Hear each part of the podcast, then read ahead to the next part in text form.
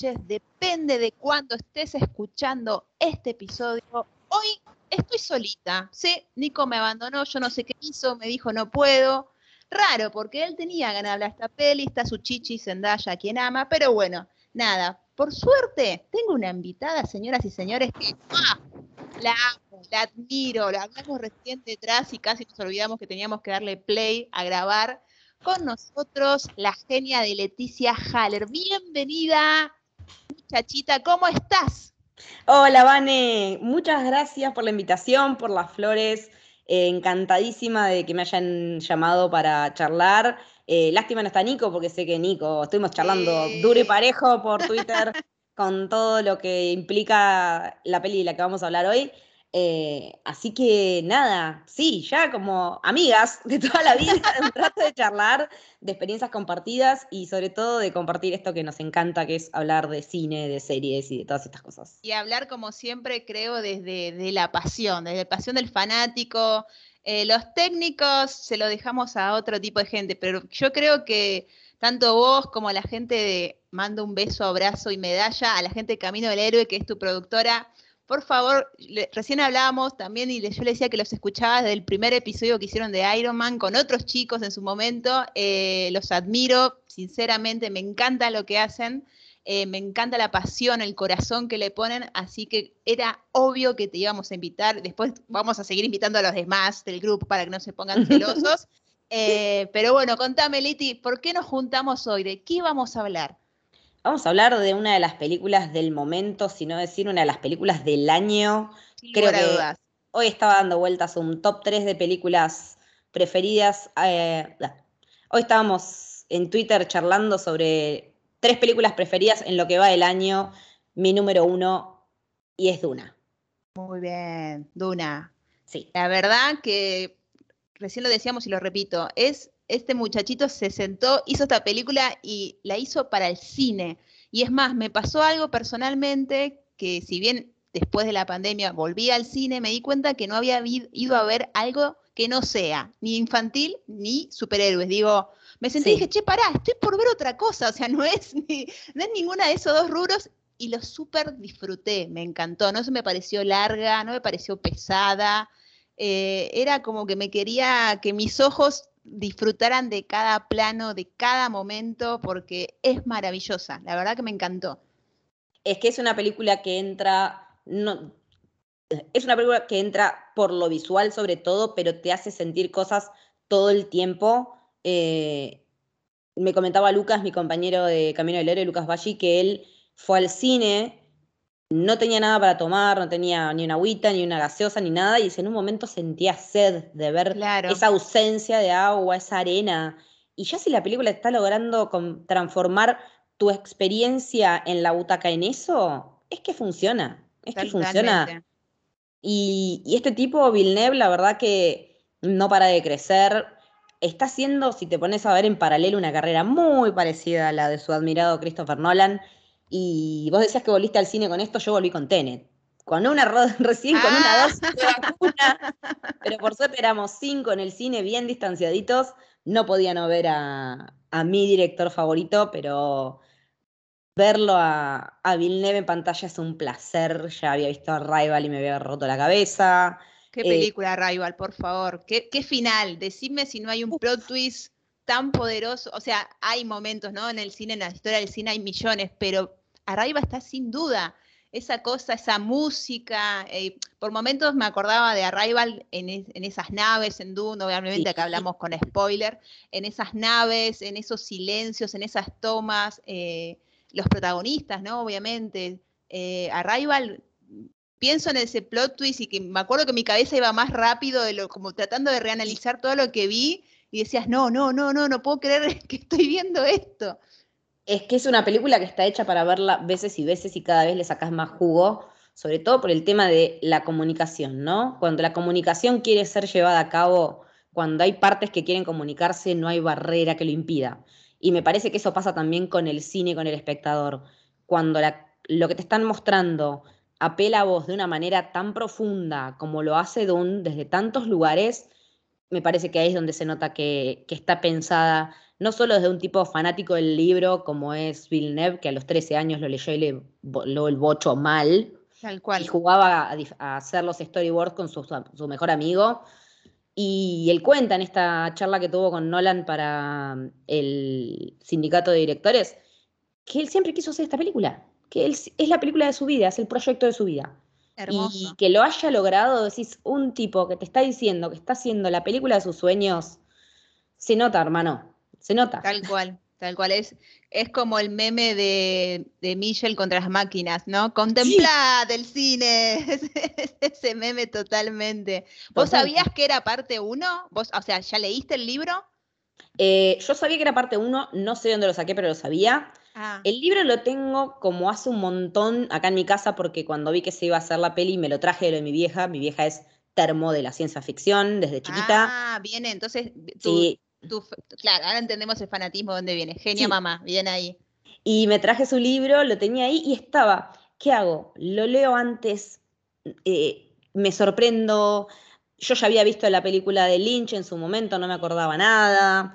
Eh, dije, no, vamos a esperar, vamos a verla. Eh, decidí conscientemente no leer el libro antes de ver la peli, pero la vi y al día siguiente, mientras desayunaba, empecé el libro. A ese nivel. La verdad que a mí me pasó lo mismo. Tengo ganas de comprarme libros para leerlo porque, a ver, quizás la primera parte es como mucha información. ¿eh? Me hizo acordar mucho de la primera temporada de Game of Thrones, que era reinos poderosos, menganito, fulanito, la historia, ¿no? Cuando estuvo reinando sultanito.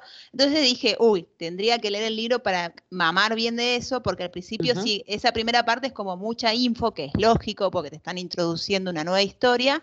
Eh, pero después querés obviamente saber más. Yo personalmente no sabía de la parte 1, así que me gustó ese factor sorpresa. ¿Por qué? Porque estamos en una actualidad donde vos sabés todo. Tráiler, sneak Sarasa, premios, se filtró la imagen de eh, Menganita va a estar. Entonces como que... Hablamos de Spider-Man en ese sentido.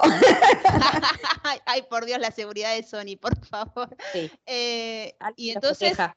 Claro, y entonces ir al cine, que arranque y diga, parte uno fue, eh, bien, me estoy sorprendiendo Jack, ni bien arranca. Eso es genial. Sí, porque aparte, eh, en esa entrevista, Villeneuve todavía no podía decir, ya tenemos en gatera si depende de la taquilla la parte 2, pero él dice ya, como que él tiene una idea en mente. Y el libro está partido interiormente en tres libros, que es eh, Duna, eh, Muad'Dib y El Profeta. No se sabe si. La idea original son tres libros. Eh, perdón. La idea original son tres películas. Hay versiones encontradas, de acuerdo a lo que yo entendí en la entrevista que dio con, Nolan, serían una película por cada uno de estos libros internos del libro. Otros dicen que podría llegar a adaptar el segundo libro, que es El Mesías de Duna. Habrá que ver cómo le va la segunda en taquilla también. Lo cierto es que la peli se filmó con mucha menos plata de la que pensamos, porque uno diría, ¿cuánta guita hay acá? Y en realidad son 165 millones de dólares, que para los presupuestos de Hollywood, o sea, salió menos que Tenet, que salió 200. Y cuando recaudó 200, cuando pasó los 200, ahí confirmaron la parte 2. Y es muy loco porque estrenó indiferido en todo el mundo. No es, o sea, en, Estados Unidos y en Europa estrenó un mes antes que acá. O sea, cuando acá estrenaba en cines, allá ya estaba empezando a estar en HBO Max. Claro, tal cual. Y, aún así, por lo menos, eh, no se sabía mucho lo de parte 1, así que eso también se agradece.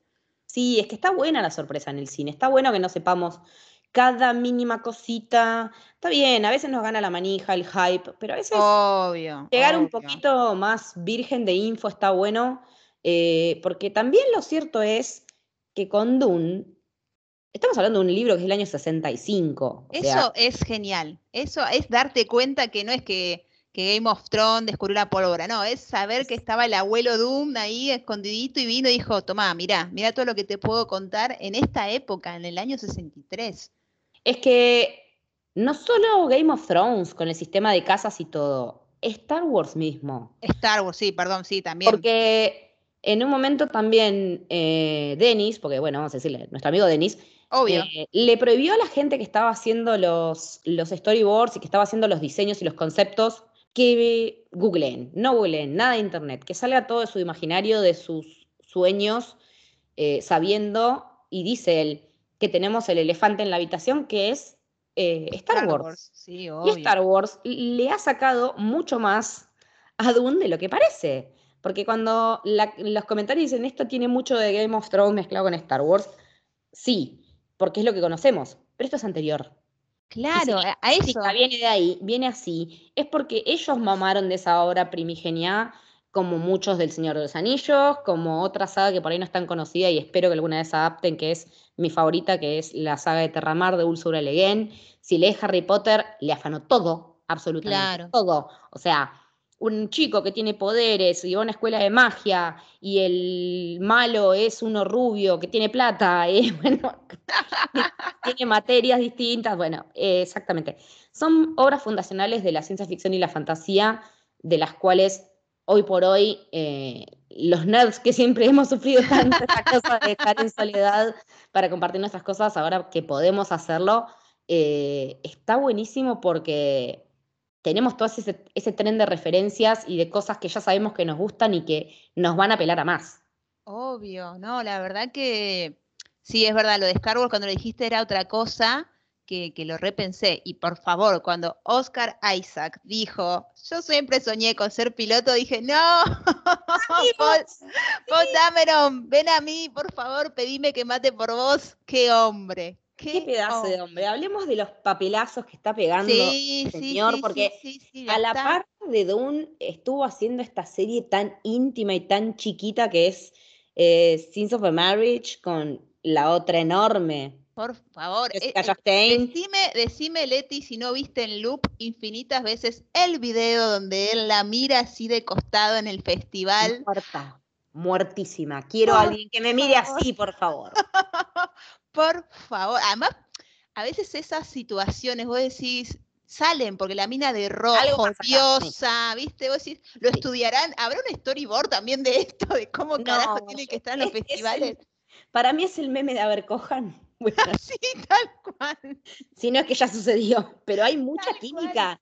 Y en la serie se nota, porque aparte la serie está filmada, miniserie en realidad, basada en la original de Bergman, que tiene una muy buena actualización a los tiempos que corren, porque los dramas de pareja no dejan de ser dramas de pareja hace 50 años, 70. Ahora tuve en un momento que cortar, porque digo, esto es muy parecido a mi separación. ¿no?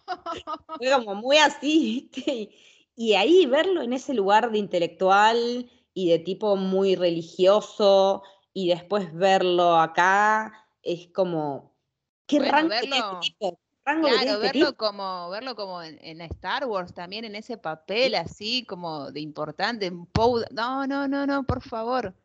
Que es el elegido de Leia para ser su sucesor espiritual. o sea, de Leia, de la generala, de nuestra princesa. De la fucking Leia, por favor, déjate de joder. Y aparte yo lo que amo de él también, yo tengo un conflicto muy grande con el episodio 9, más allá de que le agradezco toda la vida haberme dado a Ben solo tengo un conflicto muy grande con el tema de que no se la jugaron con la cuestión de la relación de él y Finn, ¿no? Por favor. él era muy Finn Poe. Él, él y, y, Boyega, los dos querían que hubiera algo ahí y, se lo demostraban y lo decían cada vez que tenían la oportunidad. Entonces, un tipo también con una mentalidad abierta, cero miedo a cerrarse a las, a las cuestiones de género y a su vez también te retrotraes y lo ves en Inside Llewyn Davis, la peli de los Coens, con el gatito, eh, también trabaja en Braver ahí, eh, un papel muy chiquito. Es un, tiene mucho rango, también trabajó en una miniserie de, de, HBO que se llama Show Me a Hero, haciendo de un político honesto, para variar, eh, en los 80. tiene muchas cosas el tipo para ver, es un gran actor, tiene mucho rango más allá de lo bonito, lo sexy, lo atractivo. No, no, no, pero y tiene mucha presencia, mucha eh, Exactamente. Es como, a ver, ahora vamos a hablar del protagonista protagonista, que también la cámara lo ama, pero acá eh, Leto es como una cosa que hasta el final, hasta la acción final es sublime, es poderoso. No, no, no, es la verdad que es como decís vos, el cast que eligieron, ya el cast cuando veías el trailer decía, ah, mira quién está, ah, mira quién más, uh, es como que eso también te, te manejaba para ver qué podías ver, qué te podían ofrecer. Es que totalmente, porque había en, el cast muchos actores que yo me, o sea. Sí, sí, o sea. yo le decía a Timothée Chalamé, porque no me interesaba, porque me parecía que estaba haciendo como una carrera muy de lindito, con roles muy bonitos. Claro, claro, me pasa, me pasó exactamente lo mismo, o sea, Call Me By Your Name, qué sé yo, viste cuando a ver, nosotras, en este momento aprovechemos que no está Nico, nosotras que somos un poco más grandes, vemos esas generaciones y decís, bueno, pero es un flaquito que. Es un ah, ¿Viste? Mujercitas. mirando a Brad Pitt. Claro, decís mujercitas, eh, viste, Colpo de Mayan, eh, viste, así, lo, lo, ponen, lo ponen acá. En nuestras mujercitas, Lori era Christian Bale. Por favor, chicas, por favor, chicas y chicos, por favor. Claro. No, no, no, no, por eso, dejémonos de joder, a ver, dejémonos de joder. Entonces, claro, lo vemos este muchacho, eh, sí, va con Zendaya, sí, Zendaya sí, ya es otra cosa, porque yo la tengo como después de Euforia, como que la, la recompré, pero con este, viste, lo ves, eh, sí, bueno, vamos a ver qué hace, qué sé yo, y la verdad que más allá de todo, decís, la cámara lo ama, lo fucking ama, porque esos planos, además, chicas, ustedes que estaban, chicas y chicos estaban esperando que aparezca, lo tenés sudado, sin remera, llorando, gritando, peleando, lo tenés en todas las versiones, o sea, como, no sé, un Playmobil en todas sus versiones, bueno, así lo tenés este muchacho en todas sus versiones, y la verdad que me cerró la boca, lo tengo que reconocer, eh, la escena de cuando la, la mano, la mano en la, sí, cuando pone la mano en la... Me mató. Ahí me, ahí me compró, ahí me compró para toda la película. Exactamente, sí, tal cual. Porque le, sin ver lo que está pasando entre la caja, porque lo que te muestran es la percepción. Eso en el libro debe estar bueno. En el libro está buenísimo porque en el libro te describen, sucede muy temprano en el libro, de hecho el libro abre con, con esa secuencia, ah, eh, te lo describen muy bien y vos lo vas viendo a medida que lo vas leyendo, pero acá no es nada explicativo, porque en la versión de Lynch siempre hay una voz en off que te va diciendo cosas. Claro, me encajaron del estudio a Lynch, él no quería porque él odia la voz en off, pero se le encajaron y, y, ahora Paul siente que es humano, se prende fuego. Bueno, no me lo cuentes, yo lo quiero ver. Lo vi todo en la cara y en el cuerpo de Chalamet, le pasaba por el cuerpo. Y cuando estudias teatro, yo hice teatro hace unos años, te dicen, te tiene que pasar por el cuerpo, si no, no te creo. Y por eso le creímos, porque el loco la sufrió. Eso es lo que, lo que me parece que, que estamos viendo el crecimiento actoral de él ahora, más allá de que estén todos los blockbusters, y de que lo vimos chiquitito en Interstellar también. Sí, también. De ahí para mí Dennis dijo, bueno, si lo usó mi amigo Nolan, el pibe. Claro, venga para acá, dijo. Sí. Y, me parece que fue acertadísimo, muy acertado. Eh, en cuanto a Zendaya, todavía no tengo un amor con ella, porque empecé Euforia, pero no me enganché porque... Ah, mira me costó, pero porque me dio mucha vibra Skins y a otras series que ya vi y por ahí no es el momento. Sé que la tengo que ver porque necesito ese approach a estas nuevas generaciones y me gusta el tema del enfoque de la salud dental, ¿no? Entonces quiero verla por eso, en algún momento me llegará. Eh, y todo el mundo diciendo, pero tanto que te venden a Zendaya y apareció 10 minutos. Banca, hay parte 2. Claro, claro. Hay parte 2 y ahí es donde brilla el personaje de Chani. Eh, pero me parece que como dupla central, aparte los dos están reventando, ella está en Spider-Man también, o sea. Sí, son. Eh, son a eh, todos los fandoms, si te das Claro, si te, pones a pensar totalmente, totalmente. apelaron a todo eso, pero sí, Zendaya, bueno, en, en Euforia, a mí, como te decía, me compró. Euforia me parece en su momento decía, otra más de adolescentes y nada que ver la, dinámica, la edición que tiene, cómo te cuenta la introducción de cada personaje. La verdad que a mí me, gustó mucho Euforia. Eh, ojalá que la puedas mirar y valido totalmente que digas que no es mi momento de verlo ahora, porque hay momentos y momentos. A mí personalmente en la pandemia me pasó que me la pasé viendo todas comedias. Se ve que evidentemente la piba no quería sufrir, ¿no? solamente vi The Office, viste, vi, todas las todas esas así, así que es, entendible, pero cuando la veas yo sé que la vas a disfrutar porque es una gran, es una gran historia. Y sí, bueno, se entiende que quizás sí, se, se pensaba que iba a tener más participación, más fuerza, pero evidentemente como te arman el terreno de lo que se viene para las próximas películas, como decís vos, va a tener un papel importante, no va a ser una boludita que va a estar ahí parada al lado del chavo, no, va a tener que ser, va a tener que pisar fuerte, Sí, no voy a decir nada, no voy a dar spoilers, pero quienes hayan visto la versión de Lynch pueden darse una idea. Incluso en la versión de Lynch está bastante más dejado de lado ese personaje que en el libro. Eh, porque en pasa que la película de Lynch comprime todo en una sola, en Te iba a decir, claro. Y todo ese, eso que vos decías de la construcción de mundo, que es hermosa, en el de Lynch, es, es, voice, es voz en off.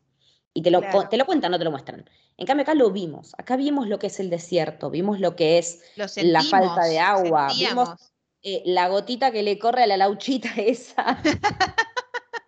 con ese plano tan chiquito, con algo tan ínfimo, te lo setean como esto es lo que importa. Cuando te dicen cuánta agua hace falta para que estas palmeras crezcan. Eh, la diferencia en la significación de lo que es escupir, ¿no? Tal cual. Nuestra cultura es algo como, ¿cómo vas a escupir a alguien? No, ahí es algo precioso, la humedad del cuerpo. Tal cual, eh, los trajes, cómo lo toman, los, sí, eso los trajes, exactamente. Y, y, me parece que en ese sentido la peli la pega muchísimo porque aprovechás todo lo que tenés de amplio de la pantalla para setear un universo. Y eso me parece alucinante. Y así como decíamos hace un ratito también de, que arrastran fandoms, el otro que me sorprendió eh, muy para bien fue Momoa. Ah. es que, viste, al principio decís, oh, otro más de, espadita, de luchar, viste, como que lo encasillan en eso y tiene, tiene esa cosa media hasta, hasta su final de, lealtad, digamos. Hasta el final el chabón dio todo. Es leal hasta el final. Eso es lo que tiene, que, me gustó que él se corrió del registro cancherito que venía teniendo en Aquaman. Eh, Caldrogo estuvo muy bien. Sí, Caldrogo eh, sí. lo puso en el mapa, o sea, Caldrogo lo puso en el mapa. Exactamente. Para, para quién es este muchacho, dijimos, obvio. Y, Seguimos hablando de él y se murió al toque, o sea, él claro, estaba por decirte, sí, te estaba por decir exactamente eso. Se muere en la primera, no me acuerdo en qué episodio, pero se muere al, toque. Además, por una infección, o sea, tampoco fue ni que murió en batalla, digamos. Sí, pero lo maldijeron, lo maldijeron. Claro, lo maldijeron y bueno, Calici lo tuvo que sacrificar, por favor. Pero claro, acá es esa cosa, hasta el detalle de que le saquen la barba, ¿viste? Cuando decís, ah, es otro. Con esa boludez, con esa boludez y es importantísimo. Bueno, Deja de ser el tipo que vemos en redes sociales, todo chupando birra y revoleando hachas, para ser este tipo que realmente quiere a Paul, que lo entrena. Eh, me pareció muy, muy justo en su papel, un nombre de personaje súper cool como es Duncan Idaho. O sea, dale, un nombre más cool no tenías, no, este. Claro, es este. Y también, te das cuenta el tema del, director, del saber elegir y decir, bueno, tengo esto, con esto voy a hacer esto. Porque, por ejemplo, Dave Bautista era alguien que hasta te cae bien, ¿viste? Es que es, ah". sí, me pasó. Dave Bautista yo no lo puedo ni ver. Aparte es un tipo que es muy jetón con la prensa y que tendrían que haber hecho más con Drax y bla, bla, bla, bla. Drax, para mí, fija que se muere en Guardianes 3. Eh, y acá, bien, o sea, sabe sacarle jugo a las piedras, Villeneuve, literalmente saca agua donde no la hay. Claro, claro. No, no, no, por eso. Pero igual, si ya que estamos hablando de un supercast, nos falta hablar de qué mujer, la mamá de Paul, es. Por favor. Rebeca reina. Rebeca reina. No puede ser lo que es Rebeca Ferguson. Cada vez la vas viendo en más y más películas y, y si bien tiene un gran rango actoral y dice los diálogos como una diosa que es, cuando no habla también. Sí. La gestualidad, nosotros lo charlábamos en el episodio que le dedicamos, eh, nuestro invitado decía, le ves en la frente la preocupación. Y tiene razón. Te das cuenta que esa madre que tenía ese compromiso con las Bene con esta orden de mujeres que mm, tejemaneje, eh, que hacen puro tejemaneje político para decir, bueno, vos tenías que tener una mujer. Claro, encima de eso. Te da a entender y después en el libro te explican por qué ella tenía que tener una mujer, pero sabiendo en un momento que los Harkonnen tienen solo varones, eh, armar alianzas, y no, ella tuvo un varón porque Leto quería un varón. Claro, por amor. Entregó lo que la orden le decía que tenía que hacer al contrario, en vez de la orden, se lo dio a su marido porque se aman y se nota que el vínculo es recíproco cuando él le dice, ojalá me hubiera casado con vos. Claro. Y vos ¿por qué no te casaste? Andás a ver cómo funcionan estas cosas, pero eh, te das cuenta ahí, ¿no? Que, que, no me acuerdo del personaje, ¿cómo se llama? Eh, ah, Jessica. Te das cuenta que Jessica, que le di Jessica, realmente ama a su marido, ama a su hijo, por más que se debe a las Bene Gesserit, pero Sí, es más fuerte que ella. Y cuando el hijo se, se, da cuenta que ella está embarazada. ¡Ay, sí! Y dice, pero a duras penas yo, que estaré de 15 días, lo sé, y que empieza a ver que su hijo tiene algo especial, que hay algo más allá, con esta prueba de, de, la caja de que ningún hombre le había pasado hasta ahora, solo mujeres, incluso ella, eh, es un flash. Y te está diciendo, este pibe tiene cosas, y ella lo sabe porque por algo lo crió en esa fe, le enseña a hacer uso de la voz. Eh, y también ese recurso de la voz es muy interesante, porque no, ellos cuando no pueden hablar se comunican por señas. Eso es buenísimo. los distintos modos de comunicarse que existen en toda esta, en toda esta historia. Me, me, fascinó muchísimo las maneras diversas de comunicación que existen. Tal cual, tal cual. Al principio cuando decís la voz, ¿qué será la voz? Que es al principio cuando ni bien arranca, cuando mm. ves que Paul lo está intentando, cuando ves que Paul... Re y además ese vínculo entre ellos, porque Paul es el que recurre a ella, le cuenta de los sueños, digamos, eh, cuando están siendo secuestrados y se comunican con, señas, la parte que volvemos a la parte icónica de la caja, cómo lo está pasando ella, te das cuenta que es el dolor de una madre que le está doliendo, pero a la vez sabe que no se tiene que meter, no se tiene que involucrar porque es una prueba que lo tiene que pasar su hijo y como esa debe ser esa dualidad para una madre decir, bueno, pero lo preparé, lo va a pasar, pero a la vez decir, lo está sufriendo, lo tengo que lo tengo que ayudar, tengo que hacer algo. Mm. Así que también un es un papel muy bueno. Sí, ahora que mencionaba lo de los sueños, eh, mm, yo me quedé pensando si son sueños premonitorios o son sueños que pueden ser o no y me parece que en realidad los sueños lo que hacen son tirarle puntas a él, como para que él vaya armando su recorrido y vaya descubriendo su rol en la vida y como tal vez el elegido que parece ser.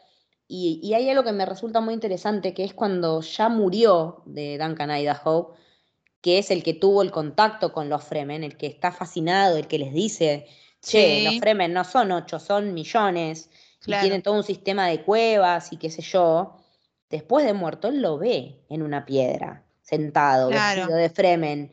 Digo, este pibe está accediendo a un nivel de información extra que le da esa percepción, esa cuestión onírica, esos sueños. Eh, él está captando mucho más de lo que hay a simple vista a raíz de que tiene esos sueños también, ¿no? De, Y de que presta atención, porque si él no hubiera prestado atención a lo que contaba Duncan, por ahí ni bola le daba a lo de los Fremen. Pero también ahí está el rol del padre, que se plantó como diciendo, no, che, nosotros no somos como los Harkonnen, no venimos a reventar todo, llevarnos la especie y listo. A mí me importan ustedes y que usted en su planeta eh, ustedes hagan lo que tengan que hacer, por más que el emperador me mande a hacer esto, que es especia, sin la especia no andan las naves, no hay eh, viaje en tiempo y espacio, ¿no? Totalmente. Y ahora que nombraste al emperador también, ah, seguimos con el tema del CAS. Por favor, qué talento, qué talento el emperador, e, esa imagen, esa cosa. El emperador no apareció todavía. ¿ah? Ay, perdón, me estoy confundiendo. Eh, el varón Harkon en Escoso. Es el varón Harkon. El bañado en petróleo, esa, esa introducción. Eh, hablemos de introducción de un personaje, por favor, qué temerario. La verdad que también. Es que no por algo Stellan Skarsgård es el padre de todos esos bestia actores que tenemos. Oh, por favor, qué familia. ¿Te imaginas una cena de Navidad con todos ellos? Por favor. Los crió andando a todos en pelotas en la casa. Así que imagínate. imagínate lo que podemos llegar a ver. Creo que son siete hermanos, los, eh, entre hermanos y hermanas son siete, y como que eran medio hippies y todos en bolas ahí en el campo, lo más libres. Stellan Skarsgård, no me aburro, no me voy a aburrir jamás de decir qué pedazo de actor. Si pueden ver la miniserie River, sé los seis episodios. Sí, gran miniserie, gran Increíble. Te rompe el eh, corazón. Te rompe el alma, te rompe el alma. Eh, aparte la musicalización de esas series. Sí. Tiene palabras. Eh, lo vimos en el MCU también, es el Dr. Selby, que está desde el momento fundacional. Está en muchos lados, tiene una carrera extensísima. Hay una película que él hizo Insomnia, que casualmente hizo una remake Nolan. en la original trabaja él, él es el protagonista del personaje de Al Pacino, digamos, y muy joven, muy papito, realmente. y sí, por algo salen esas criaturitas, olvídate, ahí vienen esos genes. Es que la genética está ahí. Y lo que vos decías del petróleo está buenísimo porque Dune es una novela, está catalogada, por lo menos hasta donde yo entiendo, como una de las que abre el camino a hablar de ecología, ¿no? Claro. Todo ese petróleo, todo lo que los Harkonnen eh, le roban a Arrakis, al planeta de arena, a, la duna, eh, es para conseguir cada vez más y más plata. En un punto dicen, en un punto ellos dicen eh, que los Harkonnen tienen más plata que el emperador, que, que, el emperador por algo está haciendo la movida que está haciendo de mandar al muere a los Atreides, que los Atreides entran en la trampa sabiendo que están siendo tendidos en la trampa. saben a dónde van, pero igual van. Van porque es una cuestión de honor y que el tema es, hay que bajarlos a los Atreides porque con esta cuestión del honor se están ganando mucha gente y están llevando muchas casas a que pretendan hacer lo mismo y a nosotros no nos conviene. Total. Es lo que, lo que yo hago, la gran paralelismo cuando hablamos con, de Game of Thrones, ¿no? Los Atreides vienen a ser los Stark, pero sin ser boludos. Vos lo dijiste, tal cual. Yo creo que él es como Ned, pero sabiendo en la que se mete y Ned por creerse siempre superior moralmente al resto, termina como termina, pero Leto no, Leto sabe. Y, sabe, y el hijo también, y todos saben, y saben que alguien los va a traicionar, y, que el tipo que los traiciona, los traiciona porque no le queda otra. Eh, entonces ahí también es donde veo que eh, George Martin retomó este tipo, además de que George Martin retoma desde el sistema de casas, ¿no? De, lo feudal, ¿no? Porque Game of Thrones es la reina, la, la, Game of Thrones es la guerra de las dos rosas, eh, pero también ya estaba seteado esto en Dune y me parece que es muy rico esto de poder enlazar obras, que sigan dialogando a lo largo del tiempo las obras, porque no todas las películas tienen que ser la mejor del año, la más la más turista. Eh, podemos seguir retomando guantes y seguir contando historias que se relacionen con las anteriores si es que tenemos cosas para decir al respecto. Y me parece que lo que hace Villeneuve es decir algo nuevo de una historia que ya recontra conocida, que retomaron estas sagas enormes que ya mencionamos, y aún así hace algo que nos fascina, de lo que queremos seguir viendo más y más. Va a haber una miniserie dedicada a, la, a las Bene Gesserit, eh, con el origen de, esta religión, de este credo, ¿no? Eh, del que él en teoría va a dirigir el primer episodio, se llama La Hermandad, la serie. Eh, así que es como que es un universo que nunca deja de estar en expansión. Claro, y nosotros felices de poder ser testigos del día de mañana, decir, loco, fui al cine, lo disfruté, hice un podcast, hablé, hablé con 20 millones, dirigí mi palabra de Doom porque, viste que como que uno dice, bueno, Star Wars el año 70, no sé qué, viste como que, como que siempre uno te da la sensación que nació en el año equivocado, pero ahora decís, bueno, Doom, Doom fui testigo, o sea, de que se ideó, de que no sé qué, y acá estamos, acá estamos viéndolo y disfrutándolo y es genial. Y otro plus que para mí también suma un montón es la música. La música, por favor. No, no, no, no. Hans Zimmer, qué hombre. Hans Zimmer mm, literalmente no hizo la música de, de Tenet porque estaba haciendo la música de Dune y, así es como entra Ludwig Göransson a trabajar con Nolan, eh, porque Hans estaba con este proyecto, o sea, la megalomanía de Hans desconoce de límites, le encanta laburar con estos eh, tipos genios que tienen esta visión completamente distinta, que, que se desmarcan, te pueden gustar o no sus películas, pero nunca van a pasar desapercibidas. siempre va a haber charla para adelante, para atrás, para arriba, para abajo, siempre vamos a estar hablando de ellos. Y Hans también lo que tiene, yo no venía notando últimamente como que se venía repitiendo un poco, como a sí mismo, no, no de otros.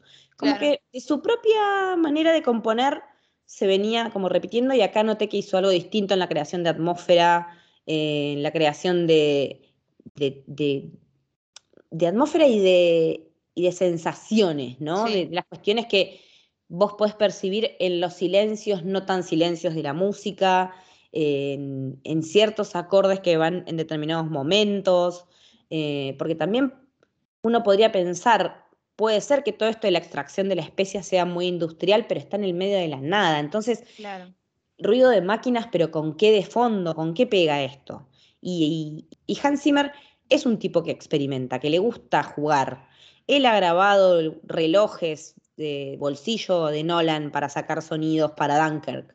Y no me extraña que nos haga sentir todo esto porque es, Es un tipo muy creativo. Es el tipo al que le debemos el tutun de Netflix. Imaginemos lo que habrá cobrado para hacer eso, ¿no? Sí, no, y lo que sigue cobrando. sí, el evento, el último evento de Netflix se llamaba Tudum. Tudum, imagínate. ¿Qué carajo es Tudum? Digo, la puta madre, no entiendo por qué se llama así esto. Cuando al final del evento dicen, bueno, al final de Tudum, y te ponen el, ruido de Netflix, dije, puta madre, por esto. Tan fácil era, tan fácil era. Gracias a Hans Zimmer tiene el nombre este evento. Le debemos todo. No, no, además, a mí me mata esas mentes creativas, decís, ¿cómo laburarán? ¿Viste? Decís, me encantaría eh, ser mosquita y verlos en acción y decir, ah, bueno, me dio este plano, bueno, lo puedo hacer así, lo puedo hacer así, y, jugando con eso y dándote semejante obra maestra, visual, auditiva.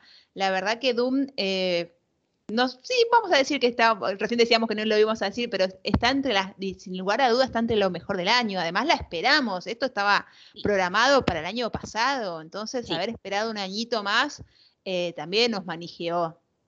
Y que también me parece que por eso mismo ya se largaron a anunciar la segunda para 2023 porque ya al haber tenido todo el tiempo de espera pandémico en el medio, ya creo que Villeneuve ahí estuvo dele tiki tiki tiki tiki tiki laburando como para salir a producción ni bien se pueda. Y no sé si ya tendrá cosas filmadas, yo calculo. Eso sí, yo supongo que sí, yo supongo que sí. Dos eh, años. Más siendo que él trabaja en escenarios naturales, porque todo lo que vemos en la película son escenarios naturales, el desierto. Jordania. Jordania es el mismo lugar donde filmaron la parte de Rey y Kylo Ren en episodio 9, cuando ella corre con el sable y le corta el, el, ala del TIE Fighter.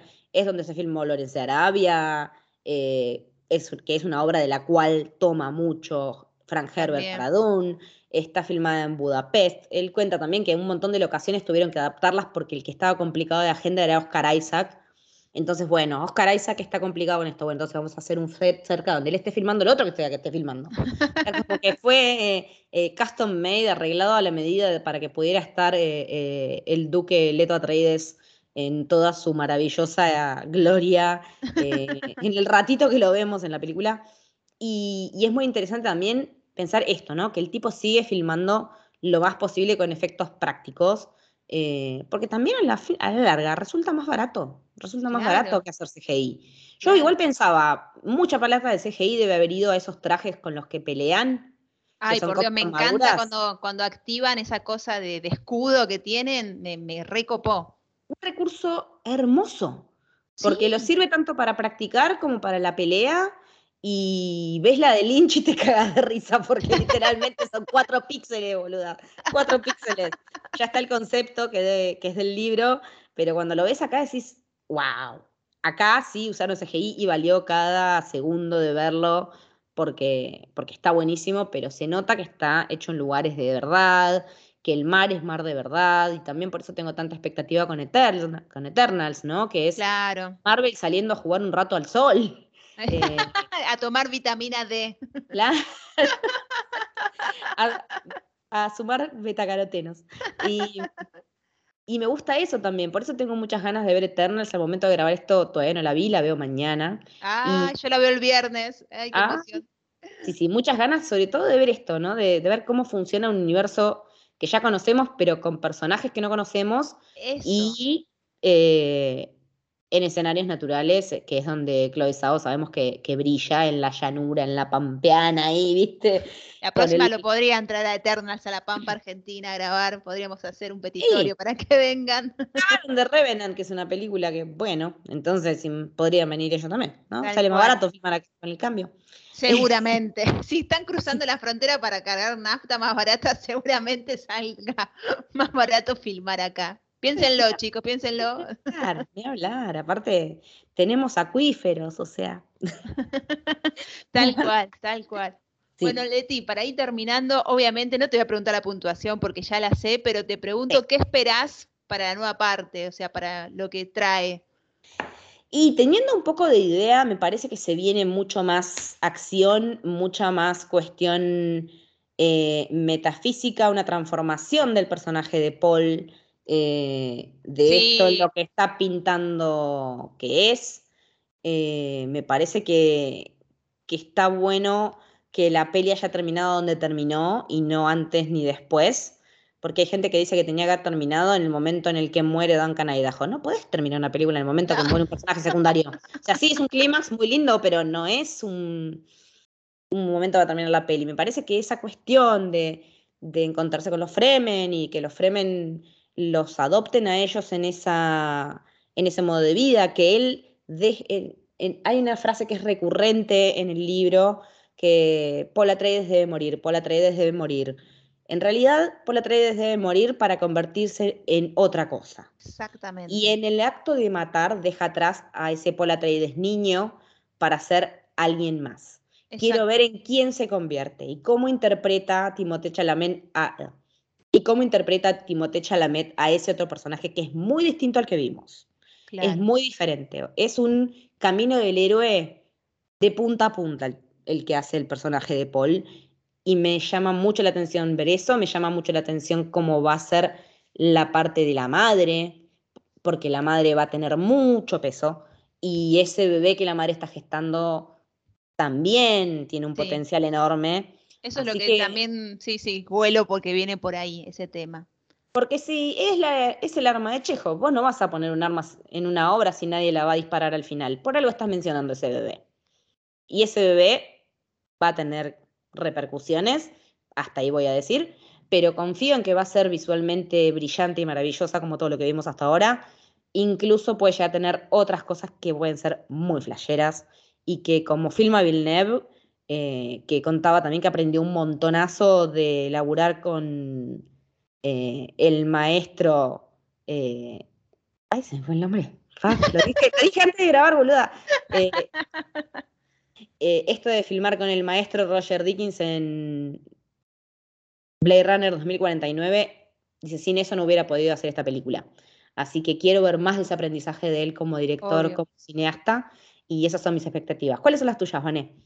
Las mías, eh, un poquito también como dijiste, me, gustó este cierre que dijiste de, lo que aprendió Villeneuve y es como que también yo siento que estamos, que lo vemos ver a su camino del héroe a través de sus obras maestras, ¿no? De las películas que él viene haciendo.